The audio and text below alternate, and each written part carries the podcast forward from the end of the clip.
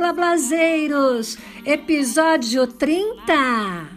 Deixa esse problema à toa pra ficar na boa. Vem pra cá, do lado de cá. A vista é bonita, a maré é boa de provar. Sejam muito bem-vindos, blablazeiras e blablazeiros, nesse episódio que se chama Do lado de cá. Vem pra Bolsa Amarela.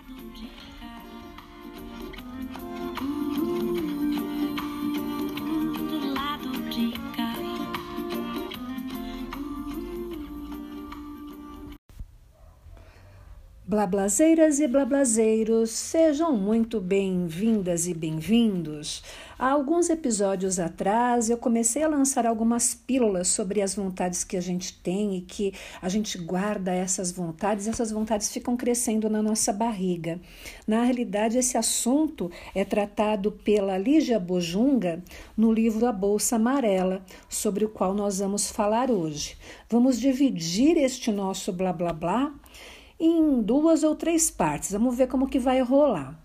Eu quero lhes apresentar então o livro A Bolsa Amarela. O livro A Bolsa Amarela é um lugar para nós nos encontrarmos e também nós nos perdermos de tanto rir, de chorar, de amar. Então vamos mergulhar. Ah, Vem para cá, vem para cá, vem para a bolsa amarela. Então, vamos aqui para dentro da história da Lígia Bojunga. E aí eu vou tentar fazer um resumo, um mix, mas vai ser muito legal.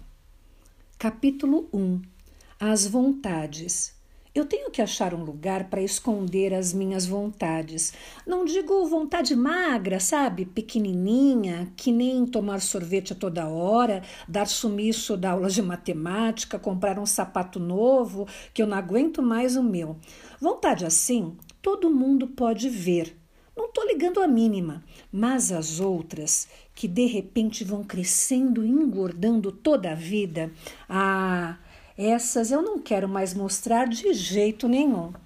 Nem sei qual das três me enrola mais. Às vezes, acho que a vontade de crescer de uma vez e deixar de ser criança. Outra, outra hora eu acho que é a vontade de ter nascido um garoto ao invés de menina. Mas hoje Estou achando que é a vontade de escrever. Já fiz de tudo para me livrar delas. Adiantou? Hum, é só me distrair um pouco e uma logo me aparece. Ontem mesmo eu estava jantando e de repente pensei: puxa vida, falta tanto ano para eu ser grande. Pronto, a vontade de crescer desatou a engordar. Faz tempo que eu tenho vontade de ser grande e de ser homem, mas foi só no mês passado que a vontade de escrever deu para crescer também. A coisa toda começou assim, ó. Um dia eu fiquei pensando o que é que eu ia ser mais tarde. Resolvi então que eu ia ser escritora. Então já fui fingindo que era escritora, só para treinar, e comecei a escrever cartas. Prezado André. Ando querendo bater um papo, mas ninguém tá afim. Eles dizem que não tem tempo, mas ficam vendo televisão. Queria contar minha vida. Dá pé? Um, um grande abraço da Raquel. No outro dia, quando eu fui botar o sapato, achei uma resposta lá dentro.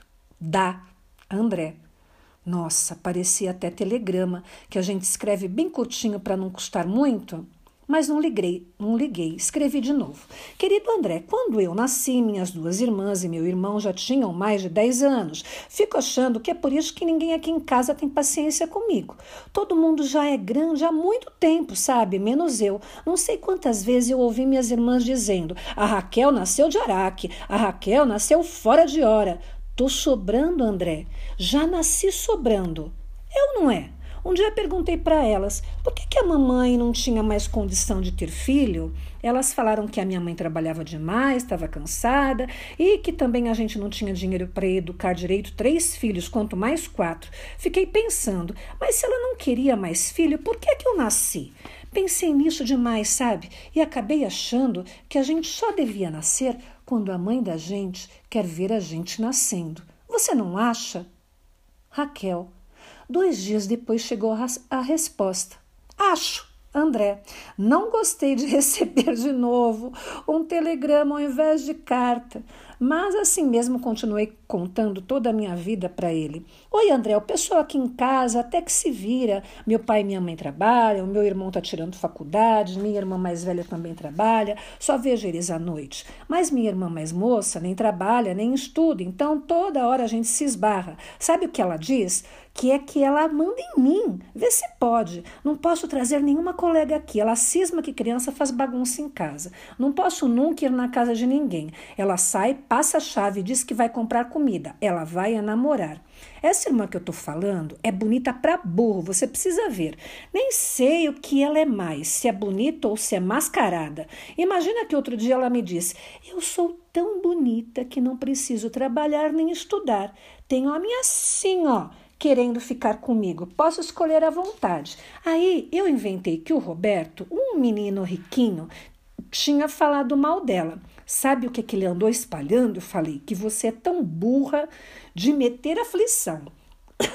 Levei uns cascudos que eu vou te contar. Essa minha irmã é um caso sério. Ah, me escreve, vai. Me manda uma carta.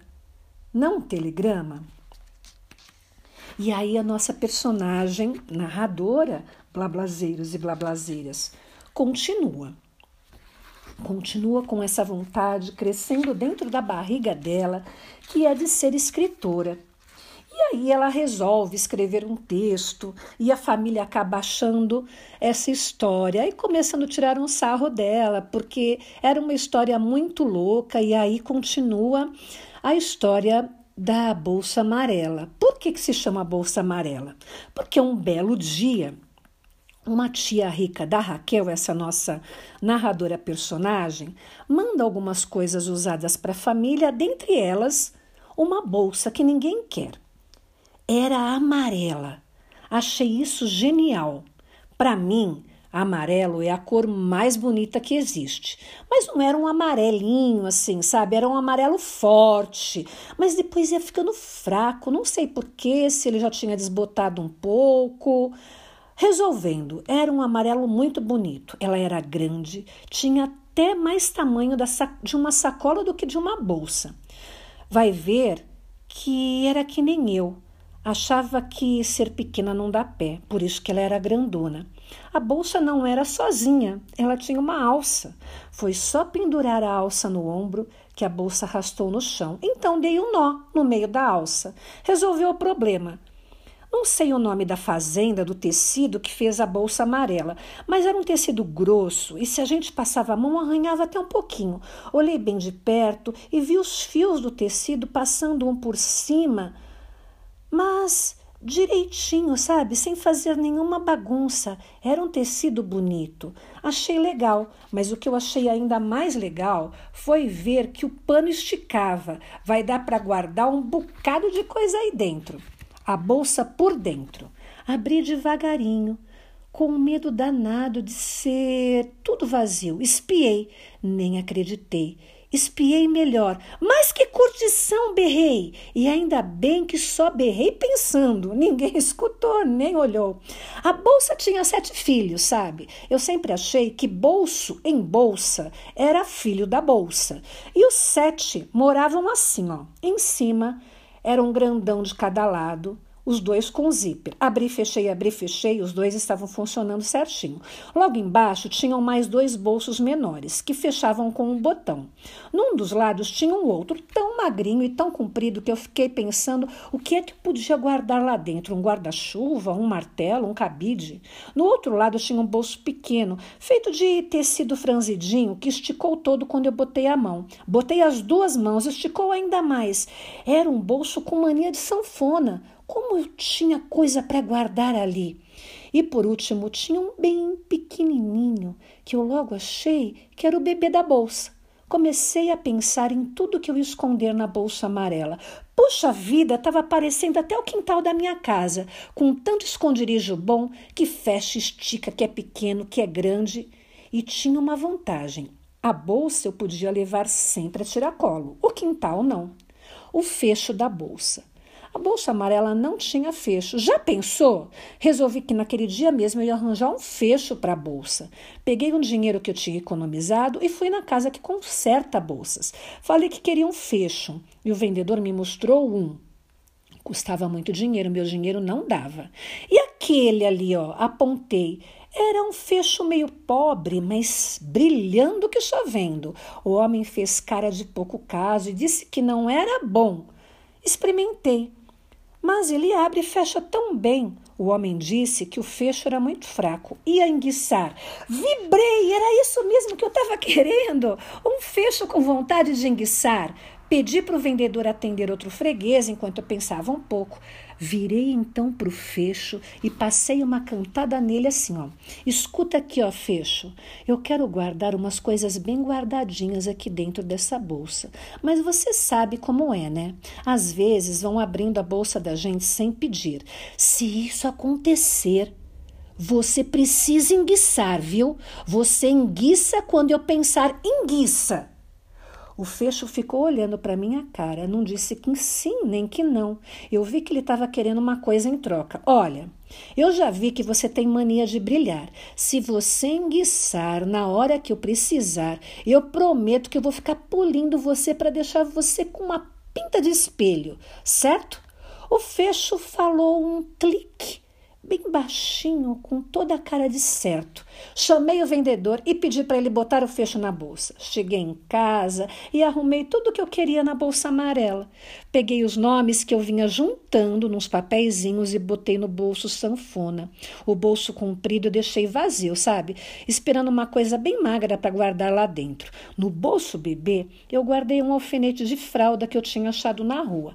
E no bolso de botão, escondi uns retratos de quintal da minha casa, uns desenhos que eu tinha feito e umas coisas que eu andava pensando. Abri o zíper, escondi fundo minha vontade de crescer. Fechei. Abri outro zíper. Escondi lá no fundo minha vontade de, de escrever. Fechei.